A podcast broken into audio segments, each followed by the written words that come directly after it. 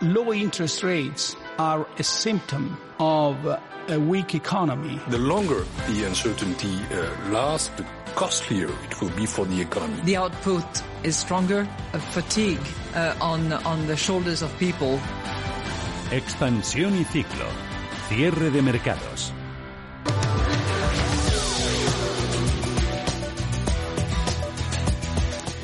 Una vez acordado el Fondo de Reconstrucción en la pasada cumbre europea y contando con los 140.000 millones de euros en ayudas, el Gobierno elabora ya los nuevos presupuestos generales. La ministra de Hacienda, María Jesús Montero, espera presentarlos a finales de septiembre o principios de octubre. Tenemos avanzado el esqueleto del proyecto de presupuesto. Estábamos, eh, por supuesto, pendientes de las partidas que pudiéramos incorporar a partir de la negociación que ha venido desde Bruselas. Eh, mi intención es presentar el proyecto en tiempo y en forma, por tanto que a finales de septiembre, principios de octubre, eh, pueda entrar el presupuesto en la Cámara y ojalá ¿no? que todas las posibilidades de consenso marquen que esos tiempos son posibles. Quiero decir, en este sentido, que los avances que provoquemos en las reuniones irán consolidando esa fecha. Montero ha insistido en la necesidad de abrirse a los acuerdos con todos los partidos políticos para sacar adelante cuanto antes unos presupuestos y resta importancia a los vetos que Pablo Iglesias pone al PP y a Ciudadanos. Vamos a invitar a la mesa a todas las formaciones políticas. Yo siempre insisto, incluido el Partido Popular, a mí me parece fundamental que el Partido Popular aporte a la elaboración de las cuentas públicas, sea capaz, seamos capaces de elaborar unos números que permitan recoger las aspiraciones que en las diferentes ponencias de esta tarea de reconstrucción se han ido plasmando, pero sobre todo que nos permitan poner un vehículo para ejecutar pues todas las partidas presupuestarias que han venido de Bruselas.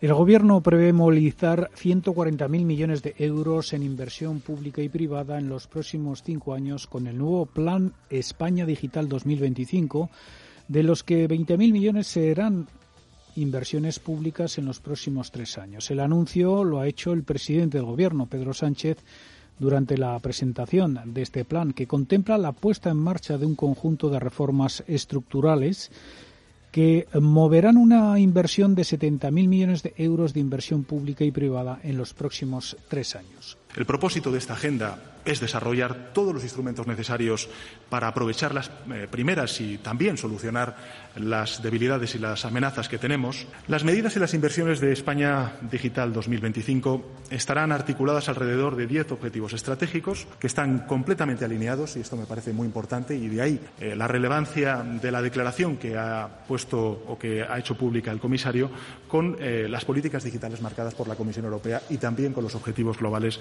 del Fondo de Recuperación.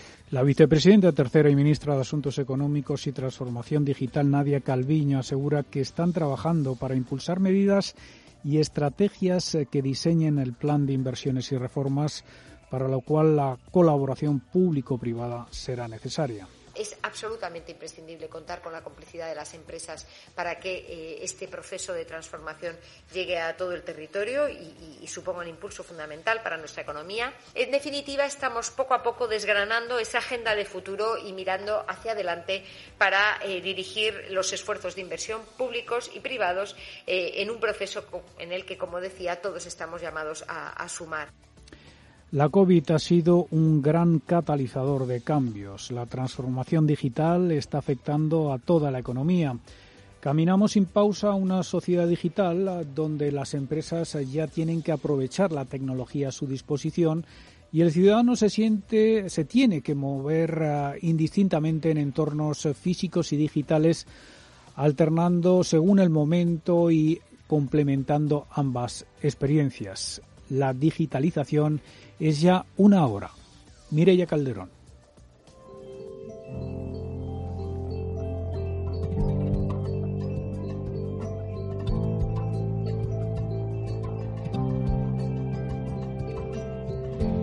Esta pandemia nos ha hecho aprender en todos los sentidos. Todo el mundo habla de la recuperación y los que de verdad saben la ligan a dos palabras, sostenibilidad y digitalización, teniendo esta última mucho más peso en todas las empresas, sobre todo por la obligación del teletrabajo. España avanza a pasos agigantados con respecto a sus homólogos europeos en digitalización. Así lo refleja el informe de la Unión Europea de Digital Economy and Society Index, o DESI 2020, que muestra el grado de digitalización de los Estados miembros y sitúa al país español en el lugar número 11 del ranking de 28 países. En este sentido, según un informe que han elaborado desde A Digital con el Boston Consulting Group, el tamaño de la economía digital en España se acerca al 19% del PIB en 2019 si se tiene en cuenta el impacto directo, indirecto e inducido de esta actividad sobre el conjunto de la economía española. José Luis Zimmerman es director general de A Digital toda actividad económica basada en bienes y servicios digitales, pues representa, aproximadamente un 19% de la economía es, es, complicado poder, poder trazar todo esto porque no hablamos de un sector, sino hablamos de algo eh, muy transversal que está afectando a, a, muy diferentes sectores. Pero si fuese un sector, estaríamos hablando de uno de los sectores más relevantes que hay, que hay ahora mismo en España. Pero insisto, tampoco debemos verlo como un sector.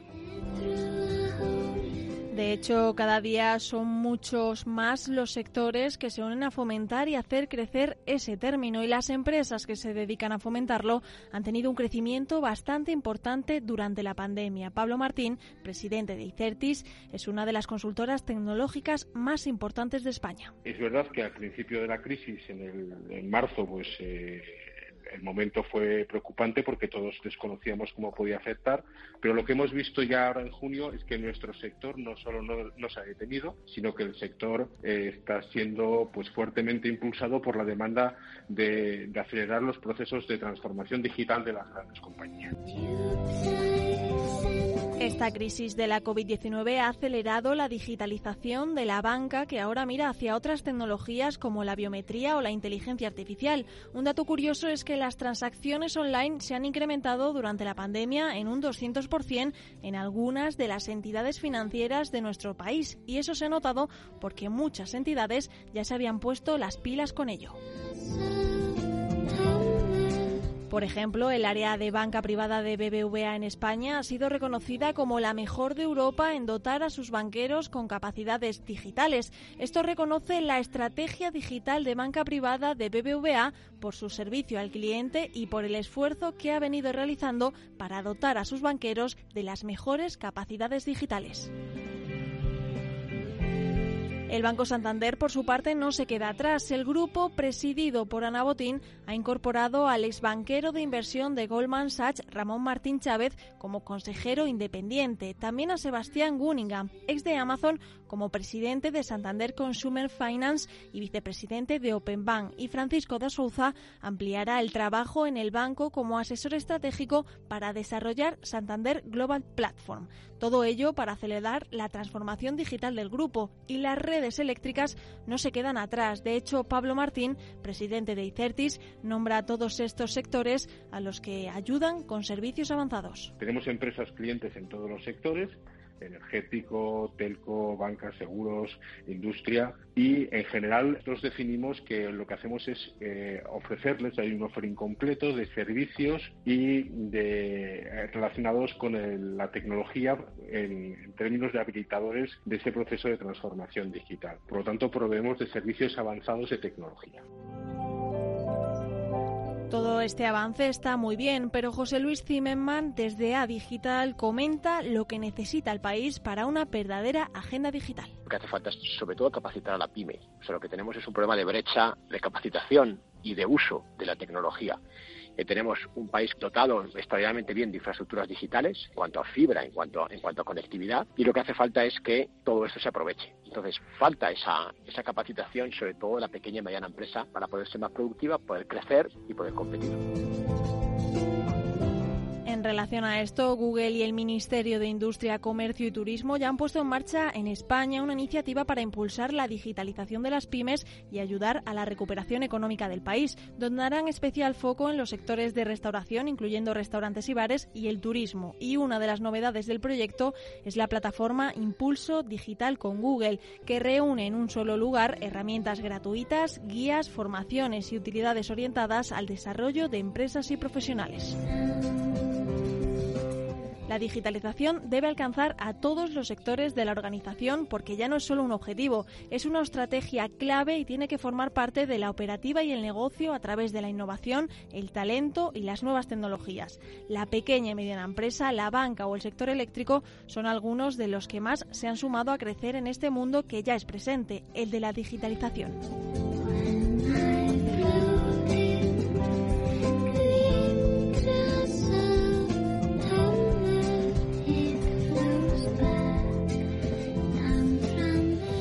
La transformación digital será necesaria, sin duda, para recibir las ayudas europeas, los 140.000 millones de euros eh, que recibirá España del Fondo de eh, Reconstrucción acordado en la pasada cumbre de Bruselas.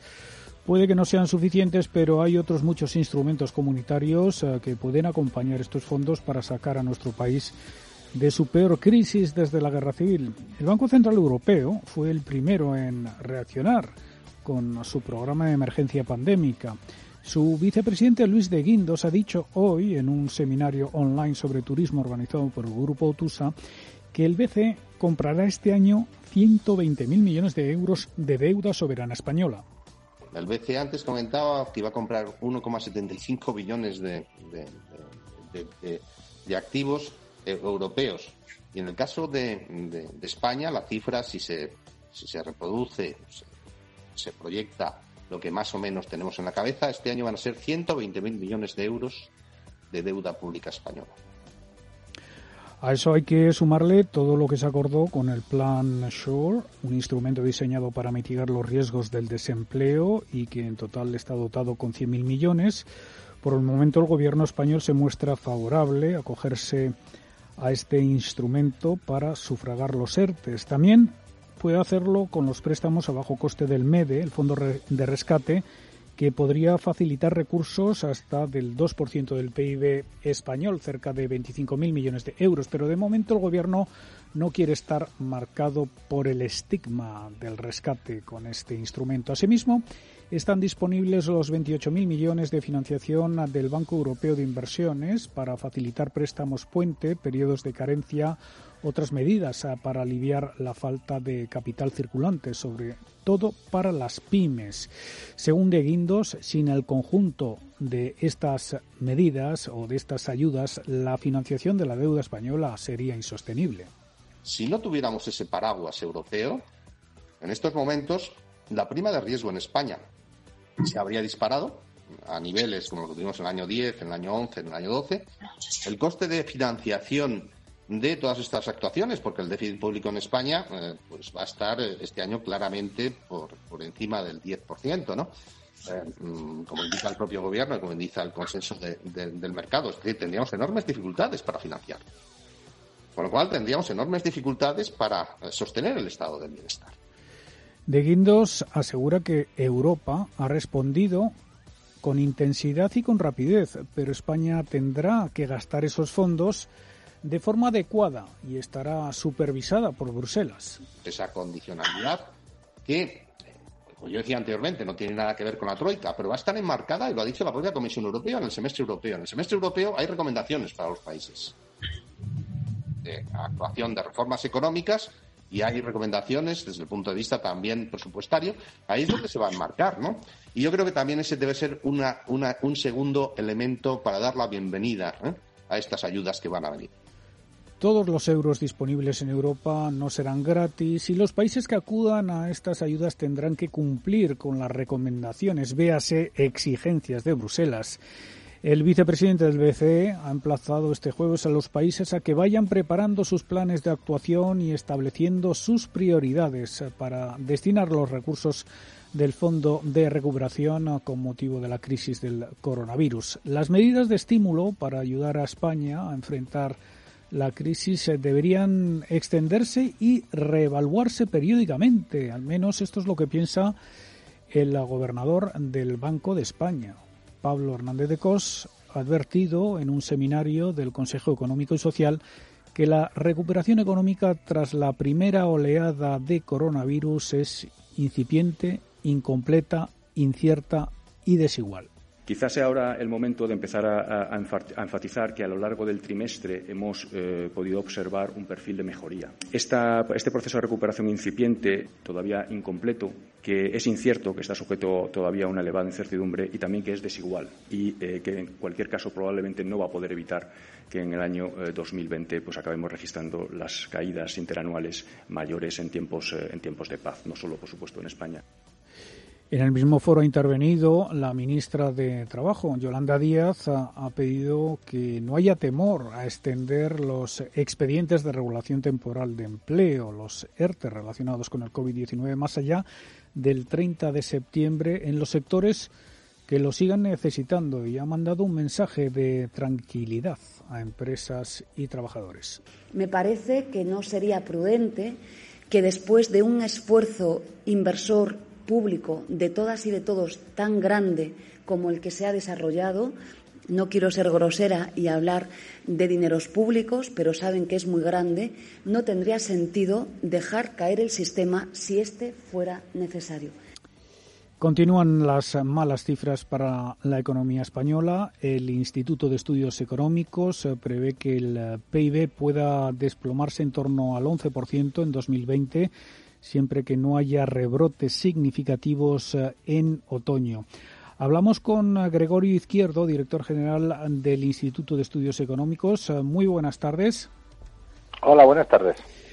En su informe semestral que han presentado hoy, prevén además para 2021 un rebote de la economía de tan solo el 5,5% y una tasa de paro del 22%.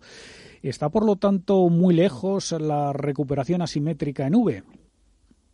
Yo creo que sí. Eh, eh, de momento vamos a conocer la próxima semana eh, la intensidad de la caída del segundo trimestre, que ha ido superior al 17%, y, y, a partir de ahí es cuando podemos esperar a ver unas cifras algo menos malas, pero no positivas, porque en tanto en cuanto no volvamos al punto de partida estaremos en situación negativa.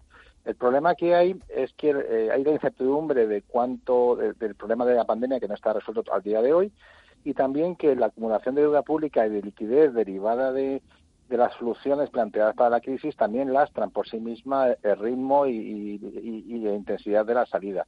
Por eso el año 2021, en el mejor de los casos, va a ser un año de recuperar parte de lo perdido previamente. Por tanto, no podemos decir reactivación, sino más bien camino hacia normalización. Ha mencionado una caída del 17% para el segundo trimestre. Sí, si utilizamos, por ejemplo, si, el PIB se comporta a la misma medida que eh, la afiliación, la afiliación de la seguridad social trimestralizada y ajustada de efecto calendario, teniendo en cuenta el efecto estadístico de los ERTE, el, empleo cayó un 17% en el segundo trimestre y, por lo tanto, es un indicador bastante correlado con el nivel de actividad y en ese orden de magnitud va a estar el segundo trimestre. ¿Y qué políticas económicas recomiendan aplicar en una coyuntura tan grave?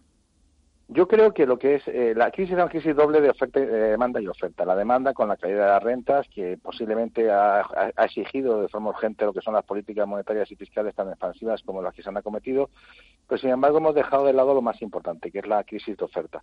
Y esta crisis de oferta que se manifiesta en la destrucción de tejido productivo, en el encarecimiento de costes y las restricciones a la actividad, es la que hay que solventar. Y para solventar una crisis de oferta, pues hay que eh, insuflar confianza. La confianza es el instrumento a partir del cual la crisis de oferta se resuelven. Y la confianza se resuelve con no subiendo impuestos, creando un clima favorable a la empresa, dando certidumbre, favoreciendo la competitividad. Y en cualquier caso, no equivocándonos que la demanda es la manera de estabilizar la situación y posiblemente hay que hacerlo. Pero, por ejemplo, cuando se habla de fondos europeos, tan importante como disponerlos es emplearlos adecuadamente, porque la utilización de esos fondos es demanda, pero si se utiliza adecuadamente es capacidad, oferta a largo plazo y crecimiento potencial. Y eso es lo que tenemos que ir buscando. Es decir, aquellas medidas que aumenten el potencial de crecimiento y, por lo tanto, la tendencia a largo plazo de prosperidad en nuestro país. No tanto en el corto plazo, que es lo que es la, demanda y lo que es lo que está justificándose las políticas monetarias y fiscales, que son necesarias, pero insuficientes en cualquier caso, porque están destruyendo empresas y están aumentando el desempleo. Mm, eh, eh, enseguida vamos con esas ayudas europeas y su condicionalidad, eh, pero antes, para generar ese clima de confianza, sobre todo para el tejido empresarial, bueno, evidentemente recomiendan no subir impuestos, por lo menos de momento. También recomiendan mantener la vigencia mm, de los ERTES y de los avales ICO. Vamos a ver, yo creo que sí, porque las medidas de ayuda implementadas, nosotros en Instituto hicimos un análisis económico de las mismas, han sido muy positivas y están sirviendo para estabilizar la situación. Y en tanto en cuanto la economía española en el conjunto del año va a caer un 11%, nadie podría plantear que ya se ha superado la situación y por tanto hay que retirar las ayudas. Lo que hay que hacer es acompasar las mismas y prolongar su duración en tanto en cuanto siga esta situación. Ojalá eh, estuviéramos dejando atrás la crisis y, podríamos entonces plantearnos la salida. Aquí el problema es un problema de fondo. Se está confundiendo que algunos indicadores empiezan a dar signos positivos en tasas eh, intermensuales con recuperación. No me, no me vale nada, después de una caída histórica en el mes de abril, la mayor parte de los indicadores, que el mes de mayo eh, hayan sido algo menos malos o el mes de julio, junio algo, algo menos malos. ¿Por qué? porque no es una cuestión de recuperación. Lo que se está haciendo es que una vez que se levantan las restricciones de actividad y teniendo en cuenta el contexto de fuerte caída que ha habido, pues es normal que los indicadores empiecen a buscar normalidad. Pero en tanto en cuanto no llegues al punto de partida, no puedes hablar de recuperación, aunque si no sea positivo. Es decir, lo importante es volver al punto de partida. Y al punto de partida no vamos a llegar hasta 2022, en el mejor de los casos. Sí, es que eh, se toca fondo y, no hay otra salida más que ir hacia arriba, pero claro, hasta sacar eh, la cabeza del agua todavía queda, ¿verdad? Claro, ese el planteamiento, pero dices, no, es que no estoy en la planta eh, menos 15, ahora estoy en la planta menos 10, pues estás en el sótano todavía, y el sótano es la recesión. Mm. Es decir, mejor estar en la menos 10 que en la menos 15, estamos de acuerdo. Mejor es, es crecimiento positivo, pero que no son insuficientes para marcar una tendencia, porque ese crecimiento es más derivado del contexto de caída previa, de la demanda embalsada en algunas actividades y sobre todo de que es normal que una vez que quita las restricciones la, actividad empieza a normalizarse, pero esos choques son irrepetibles y por lo tanto esos esos crecimientos tan fuertes posiblemente va a costar trabajo mantener los próximos trimestres y por lo tanto hay que pensar en hacer nuevos impulsos de oferta, que es lo que estamos reclamando en el IEE, e. e impulsar la capacidad de crecimiento, aprovechar bien las inversiones, no subir impuestos, dar confianza, dar seguridad jurídica, dar certidumbre, mantener las reformas estructurales que han funcionado, crear un clima favorable en la empresa que es el gran olvidado en esta, en esta cuestión. Y ya muy brevemente señor Izquierdo, ¿qué reformas va a tener que acometer el Gobierno a cambio de recibir esas ayudas europeas? las, más importantes. La principal va a ser la sostenibilidad presupuestaria. El gobierno tiene que, reconocer sus finanzas públicas y tiene margen importante, pero a través de la eficiencia del gasto. España podría eh, ofrecer el mismo nivel de servicios públicos con un 14% menos de gasto. Lo que no puede hacer es subir impuestos. De hecho, eh, si sube los impuestos, eh, retrasaría las la posibilidades de recuperación. La otra gran cuestión que tiene que hacer es mantener las reformas estructurales que han funcionado, sobre todo en el marco laboral y en el marco de servicios. Es decir, aquello que ha funcionado y que ha permitido gestionar esta crisis en mejor situación que anteriores han, de, han de mantenerse. Pero posiblemente lo que tenemos que hacer es seguir avanzando en, en, lo que son medidas de oferta de liberalización económica, de cuando haya margen poder bajar impuestos, y en lo que es la actividad pública, pues invertir en actividades con claras eh, eh, sinergias positivas para el resto, lo que es infraestructuras económicas, lo que es innovación, lo que es digitalización, lo que es transición energética y aquellas actividades que mejoren la capacidad de las posibilidades de producir la productividad de conjunto de la economía española. En, esencia, medidas que aumenten la, competitividad, flexibilidad y resiliencia en nuestro tejido productivo para salir de una situación que es complicada. Con estas recomendaciones nos quedamos. Gregorio Izquierdo, director general del Instituto de Estudios Económicos. Muchísimas gracias eh, por atendernos. Muchas gracias a ustedes. Y hasta aquí nuestro espacio Expansión y Ciclo.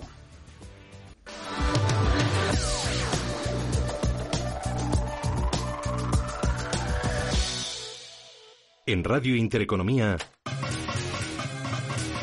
los mejores expertos, la más completa información financiera, los datos de la jornada, el espacio de bolsa al momento. Cierre de mercados. El paraíso financiero. Cierre de mercados. Ahorro, inversión y mucho más. Noticias de los últimos minutos. Está hablando el secretario del Tesoro de Estados Unidos, Steven Mnuchin, confirmando que la Casa Blanca y los republicanos del Senado parece que tienen un acuerdo respecto al próximo paquete de estímulos. Manusen asegura que el paquete sería de en torno al billón de dólares. No descarta futuras ayudas, filtrándose también que en el próximo paquete se van a dar nuevos cheques directos a personas y parejas en Estados Unidos de entre 1.200 a 2.400 dólares. Aquí en la zona del euro conocíamos en los últimos minutos el dato económico de la jornada, el flash de la confianza del consumidor, índice adelantado cae en julio a menos 15 puntos desde los menos 14,7 del mes anterior. 91 533 18 51 o 609 22 47 16 para las notas de voz y WhatsApp. El suelo se mueve bajo nuestros pies y parece que no hay otra salida. De lunes a jueves, consultorio de bolsa y fondos de inversión en cierre de mercados. Con Fernando La Tienda, Radio Intereconomía. Cierra el grifo a las altas comisiones. Pásate a Investme. Invierte en carteras de fondos indexados de bajo coste y obtén la rentabilidad que mereces. Entra en investme.com y descubre tu plan. Investme, tu gestor de inversiones personalizado. Hola, soy Martín Berasategui. Puede que este anuncio te suene distinto y es que no está grabado en un estudio. Estoy en una terraza la mar de Maja bajo una pérgola bioclimática de Saxum mi marca de confianza en protección solar. Encuéntralo en quierosombra.com. Esto es lo que me da mi garrote. Si caminas solo, irás más rápido. Si caminas acompañado, llegarás más lejos. Luna Sevilla es su asesor patrimonial de referencia. Prestando nuestros servicios como agentes de Caser Asesores Financieros, somos una empresa con amplia experiencia profesional y una clara apuesta por la formación de calidad, la información transparente y objetiva y por el asesoramiento financiero personalizado y continuado. Si desea más información, visite lunasevilla.es o llámenos al 91 762 3442. Entre tú y yo está el buen humor, la motivación y los mejores invitados. Y aún así, queda espacio para la salud. Paula Pérez Salazar y su ejército pacífico de colaboradores están listos para alegrarte el fin de semana. Recuerda que tu cita con ellos es ahora el sábado a las 8 de la mañana. Entre tú y yo, con Paula Pérez Salazar. En Intereconomía, la tertulia de cierre de mercados. 4 y 37 de la tarde, 3 y 37 en la Comunidad Canaria, tiempo de tertulia económica en esta tarde de jueves calurosa en cierre de mercados. Saludamos a José Luis Fernández, profesor de ética empresarial en Comillas ICAI y CADE. ¿Cómo va el verano, José Luis? Muy buenas tardes. Muy buenas tardes. Bueno, bien, con ganas de empezar, ¿eh? Ya me queda muy poquito para, para plegar. Con ganas de empezar las vacaciones, ¿no? Eso es, eso es. Sí, porque ya estoy, estoy muy agobiado de tanto como todo el mundo, ¿no? De tanta, de tanto trabajo eh, a distancia y todo eso, pues acaba uno un poco desquiciado pero bueno, ya me ya veo el túnel y, con mucha ilusión. El descanso también será merecido, desde luego, para Diego Pitarch, profesor del Máster de Finanzas Internacionales en el IEB, en el Instituto de Estudios Bursátiles. Diego, ¿cómo va todo? ¿Qué tal? Muy buenas tardes. Pues aquí, calurosas, calurosas, no con tanta suerte como José Luis, ¿eh? que ve al final, la luz al final del túnel, pero bueno, no nos vamos a quejar que, bueno, mientras que haya cosas que hacer, uno está entretenido, ¿no? Y Francisco Canós, ya hablamos más recientemente con él, asesor financiero y partner inversor en CyberSea. ¿Cómo va todo, Paco? Aquí estamos, aguantando el calor de Madrid. José Luis, luz al final del túnel, ¿en lo personal o en lo económico, situación del país? Bueno, yo mm, en lo personal, eh, porque lo otro mm, tengo que ser escéptico eh, por fuerza, ¿no? Eh, o sea, confundo poco los deseos con las realidades, ¿no? Y me da la impresión de que tenemos aquí una oportunidad que se está vendiendo como si fuera la panacea, el bálsamo de Cidabras, y cuando pones en perspectiva las cosas, me estoy refiriendo ahora a, a lo de la, el sonrojo ajeno que yo pasé el otro día cuando cuarto de hora aplaudiendo al presidente. Bueno, me parece que esto era de otra. Parecía el, paseillo al campeón de liga. Parecía. Sí, eso me, me, me, parece, bueno, pues sentí vergüenza ajena, pero bueno, eso es mi problema y no. Pero que si ponemos en perspectiva la cantidad de dinero que nos van a dar, los 140 mil millones, ah. lo dividimos entre el número de españoles censados o viviendo en España al 1 de enero del 2020, que son 47 millones 400 mil, si dividimos lo uno entre lo otro, sale a, a 3.000 a 3.000 euros por, por barba. Y eso no es como para tirar cohetes, vamos, quiero decir. En fin. Bueno, hay, hay muchas cosas que hay muchas cosas que matizar y, y vender la moto de manera exagerada, pues sobreactuando, yo creo que es peligroso. En Estados Unidos ya van a ir a por otro paquete de ayudas, se está filtrando ahora que van a dar cheques directos a personas y parejas de entre 1.200 y 2.400 dólares. ¿Eso es otra liga, Diego? Sí, mm, bueno, estamos en una segunda una segunda fase de entrega de cheques, ¿no? Mm. Se dio una al principio, que eran, creo recordar que eran 1.400, ¿no? 1.400 dólares, creo. Y sí, es otra liga. Lo que pasa es que, claro, es otra liga donde las cifras. Es que la gente es lo que dice. Tú, tú ves cualquier noticiario y te dicen, es que van 140.000 muertos. Sí, es una barbaridad. Es una barbaridad. Pero comparado con España, entonces son cifras que, que sí, que es que nos, nos abruman. Yo, hombre, es un estímulo, es una ayuda, es, es, es un apoyo, teniendo en cuenta que el mercado norteamericano ahora mismo está mucho más abierto que lo que tenemos aquí ahí, ¿no? sí, sí que es verdad que hay muchas ciudades tipo Miami que están, pues, no digo confinados, porque no están confinados, pero la están pasando, pues, mal, francamente mal. Pero bueno, su economía, digamos que, que se mantiene activa en determinados sectores, determinadas actividades, Siempre, pues esto siempre es una ayuda, ¿no? Es un estímulo, es un estímulo que aquí no vamos a ver ni por encima, ¿eh? O sea, mm, mm. si alguien dice, qué suerte tienen los americanos, aquí también queremos, y pues, mm. olvídate, olvídate. Pero bueno, eso, este tipo de ayuda siempre, siempre, siempre ayuda y siempre estimula un poquito. Segunda oleada, hoy hacíamos, em, cuando leíamos los informes de la banca de inversión Morgan Stanley, diciendo que espera que los casos suban, Paco, en Estados Unidos a ritmo de 150.000 diarios a finales de año. Eso es más del doble de los casos actuales. ¿Van a venir curvas no solo en Estados Unidos, también aquí en Europa a la vuelta del verano o ya estamos atravesándolas? Sí, al final es que eh, alguien ha podido pensar, pues tal vez ingenuamente, que habíamos acabado con este virus y, y demás. No, no, no, no. Pero el virus sigue ahí, su proceso normal es de un ratio de contagio de entre 2,2 a 2,5 y eso significa que si le dejamos sin medidas de precaución volveremos a estar igual o peor que estuvimos en su momento. Eso es así, hasta que no haya una vacuna o el 70% de la población mundial esté ya eh, contagiada o lo haya pasado, pues eh, va a seguir estando ahí y va a seguir afectando. Por lo tanto, como no hay vacuna todavía, lo que impera es la precaución y los gestos sanitarios. Yo creo que en Estados Unidos, igual que en Inglaterra, pues no lo han hecho bien en ese aspecto. Han dejado que, que, la gente pues se contagie y no ha habido un control sobre eso y este es el resultado. En eh, España se reaccionó mal y se, pero se, se, puso un confinamiento eh, radical.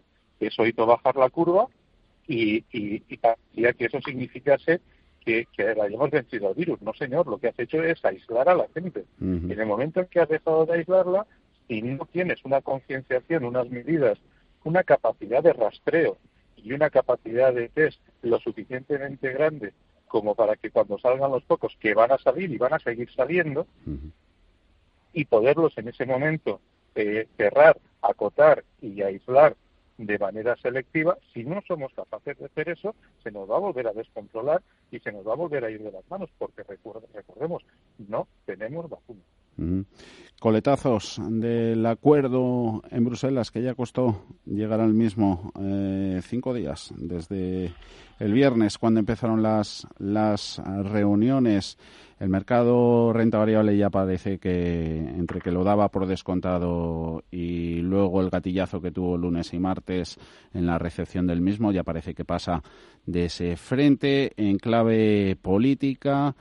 Eh, comentabas, José Luis, los aplausos, como recibieron el otro día el presidente del Gobierno, sus ministros del Consejo. Y el propio Sánchez elogiando a la canciller alemana, está de salida, Angela Merkel, ante sus ministros, diciendo que salvo la cumbre al no ser ya candidata en su país, presidente del Gobierno Iglesias, que vienen a alabar a la canciller alemana cuando cuando estaban ellos en la oposición, pues prácticamente la calificaban de enemiga de la democracia. Escuchamos a Pablo Iglesias, sí, escuchamos a Pablo Iglesias que los ha, ha recuperado unos cortes Mireia Calderón de archivo. Está claro que hay algunos que tienen miedo a la democracia, que tienen miedo a que la gente vote algo distinto, que tienen miedo a asumir que la democracia implica que cuando algo no funciona se puede cambiar. No va a venir ningún alemán, no tiene que venir ningún fondo de inversión, no tiene que venir ningún banco extranjero a decirle a los españoles, a los griegos, a los portugueses, a los irlandeses que tenemos que votar. ¿A usted qué le preocupa más, señor Mariano Rajoy? ¿Lo que piense este Parlamento o lo que piense la canciller alemana, señora Merkel? Porque creo que en España hay muchos ciudadanos que tienen la impresión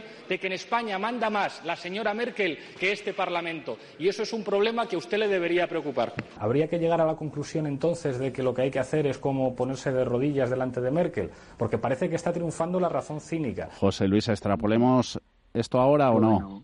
Al actual Vamos momento. a ver, yo, yo lo que creo es que eh, estos señores, yo, para mí, tienen tanta credibilidad como el, el, el portavoz aquel de el Simón ese. O sea, todo lo que dicen para mí me parece demencial. O sea, tienen su público, tienen su clan, eh, gente que vive de esto y de ellos, y bueno, pues es legítimo, allá ellos, ¿no? Pero yo no me creo nada. Es Zapatero llamó a Merkel la fracasada Merkel hace más años todavía.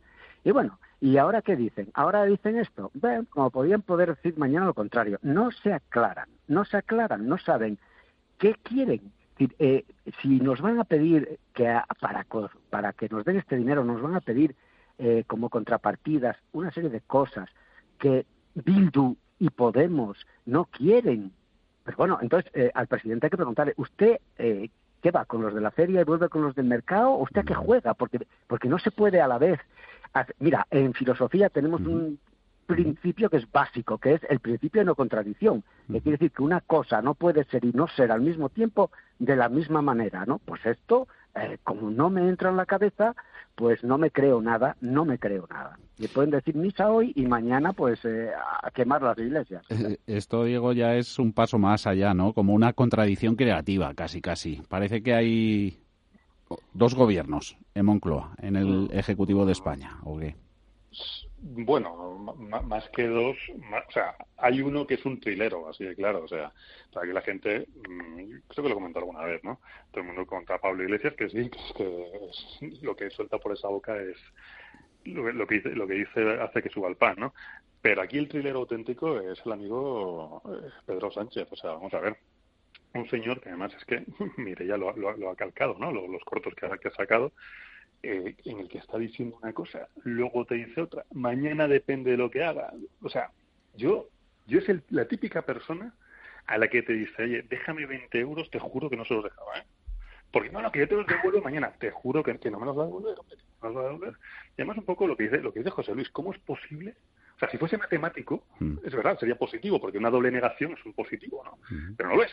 Y este tío, pues, es- pues para la expresión, lo de este tío, pero es que no me queda otra, ¿vale? Creo que es un mentiroso compulsivo, un narcisista, y creo que tiene un problema muy grave, porque es que el comentario del vídeo de, de, de ayer o de antes de ayer, no me acuerdo cuándo fue ya, es de un narcisismo redomado. diciendo, Aquí estoy yo, vivo yo y mi caballo y el resto vamos, o sea, sois unos losers. No, no, perdone, oiga usted, es que Angela Merkel le ha sacado las castañas a usted del fuego. Que usted ha estado a punto de reventar la cumbre, con unas palabrejas que dijo también, además, a la canciller finlandesa. A la finlandesa, Y sí. que Sí, sí, sí. Y estuvo a punto de reventarlo. Sí, y sí, Angela sí. Merkel le sacó las castañas. Bueno, no me extraña que ahora mismo bese por donde pisa, porque si no, este señor no se puede haber hecho ni el vídeo. Bueno, o se lo hubiese hecho, porque aquí. Y, y- y no habría ni. no es- además, no es triunfo. O sea, Ah. hay que darse cuenta de que el dinero sí nos lo van a dar. Oye, bienvenido sea, pero una semana. Hay que hacer una serie de recortes que a ver cómo los hace. ¿eh? Paco, Después de lo que ha dicho. Paco. Sí, yo, a ver, creo que la frase que ha dicho es eh, histórica. Es decir, eh, como no era candidato, ha podido salvar la cumbre. Es decir, que para hacer cosas que sean por el bien común, una de dos, o tiene que dejar él de ser candidato, o si lo es, resulta que no las va a poder defender. Mm. Curiosa, curiosa afirmación, ¿no? Eso por un lado. Y después, por otro lado, eh, evidentemente eh, es importantísimo para toda Europa la existencia de este plan ante la situación tan extraordinaria que hemos eh, en la que hemos entrado y en la que vamos a seguir. Ahora bien, que nadie se lleve a engaño. Y eso lo quiero dejar bien, bien, bien claro. Ya no hablo de los préstamos, hablo de las transferencias directas. Hay quien sigue pensando que es un dinero que no hay que devolver. Y eso es una falacia. Ese dinero, por supuesto que se va a devolver. ¿Por qué? Porque lo va a pedir prestado emitiendo bonos la Unión Europea como tal, y es la primera vez, es un hito histórico, pero como tal, ese dinero se va a tener que devolver como bono que es. Y por lo tanto, ¿cómo se va a devolver? Con los impuestos de todos los países europeos, incluyendo España. Es decir, España repagará vía impuestos parte de lo que le han dejado a él, parte de lo que le han dejado o le dejarán a Italia, etcétera, etcétera, etcétera. Y segundo punto dentro de ese tema, que tampoco nos debemos a ningún tipo ni margen de error. Estamos intervenidos. ¿Por qué? Porque si aquí te van a dar, prestar, llámale X, ese dinero, lo van a hacer con unas condiciones. Es decir, tú no vas a poder ejercer tu soberanía, es decir, entendiendo como soberanía que hagas lo que sea tu mejor saber y entender sin tener que dar cuentas a un tercero ni tener que adaptarte a lo que te diga un tercero porque si no, no lo vas a poder hacer. Por lo tanto, estás intervenido. Le puedes llamar o edulcorar con el nombre que te dé la gana y probablemente quede mejor eso que los hombres de negro, la troika o llámale X. Pero que tú vas a tener que presentar un, un plan, que ese plan te lo van a tener que visar y te lo van a tener que aprobar antes de soltarte ningún dinero y que después te van a revisar ese cumplimiento antes de seguir soltándote más, pues llámale X, pero para mí eso tiene un nombre y Ah. es intervención. Ahora, ahora viene eh, las derivadas, ¿no?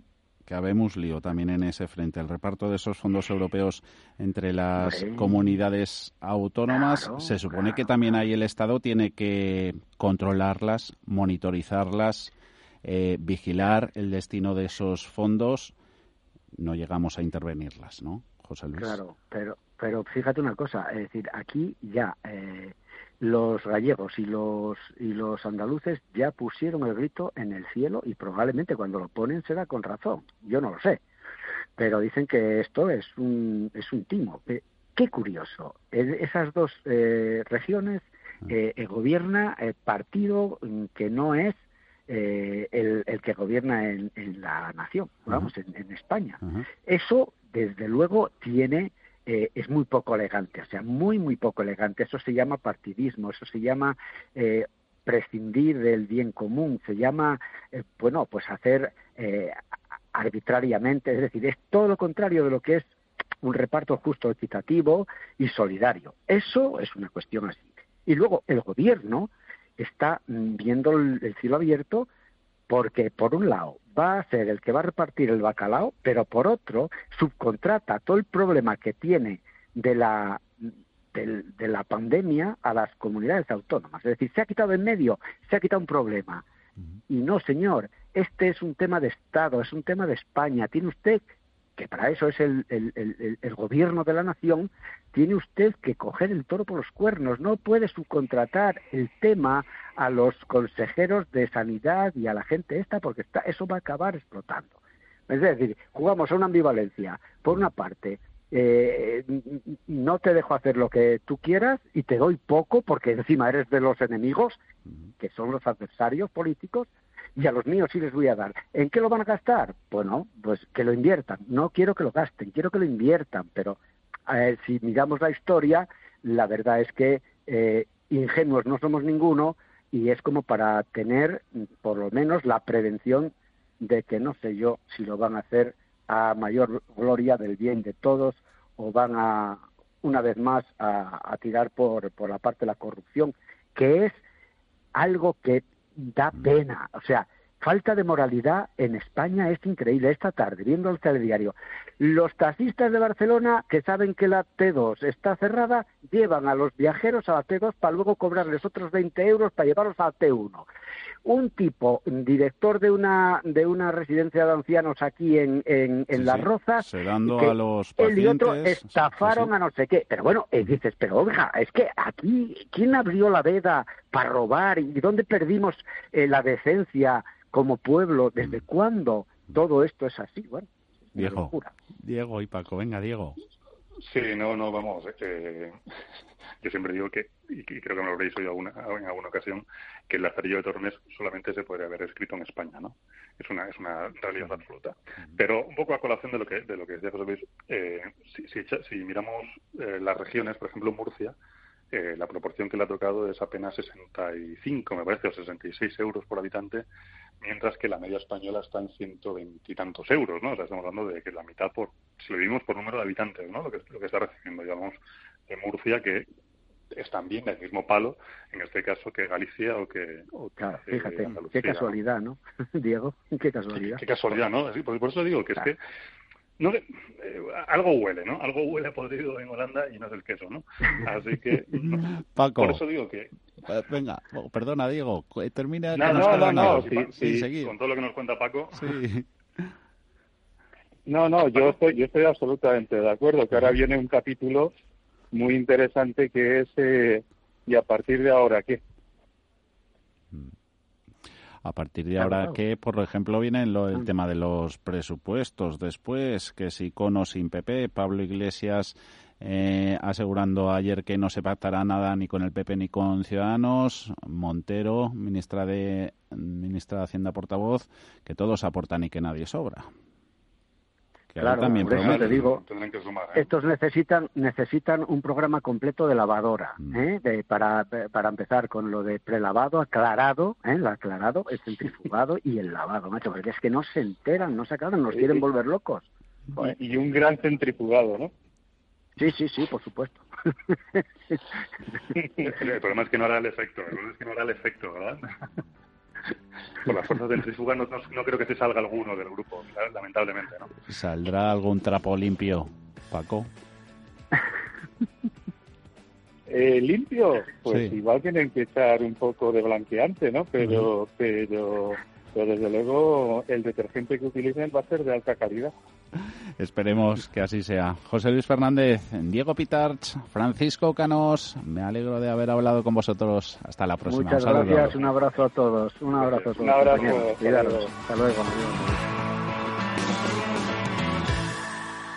Cryptoro Multi-Exchange es la plataforma que centraliza todas tus cuentas de criptos bajo una única interfaz. Te permite hacer un trading fácil con trailing stop y realizar arbitraje de forma segura entre todas tus cuentas. Sin comisiones, sin custodia, tus fondos siempre en tus cuentas. Olvídate de complicaciones con Cryptoro Multi-Exchange. Cryptoro.com. FinTech for a New Era.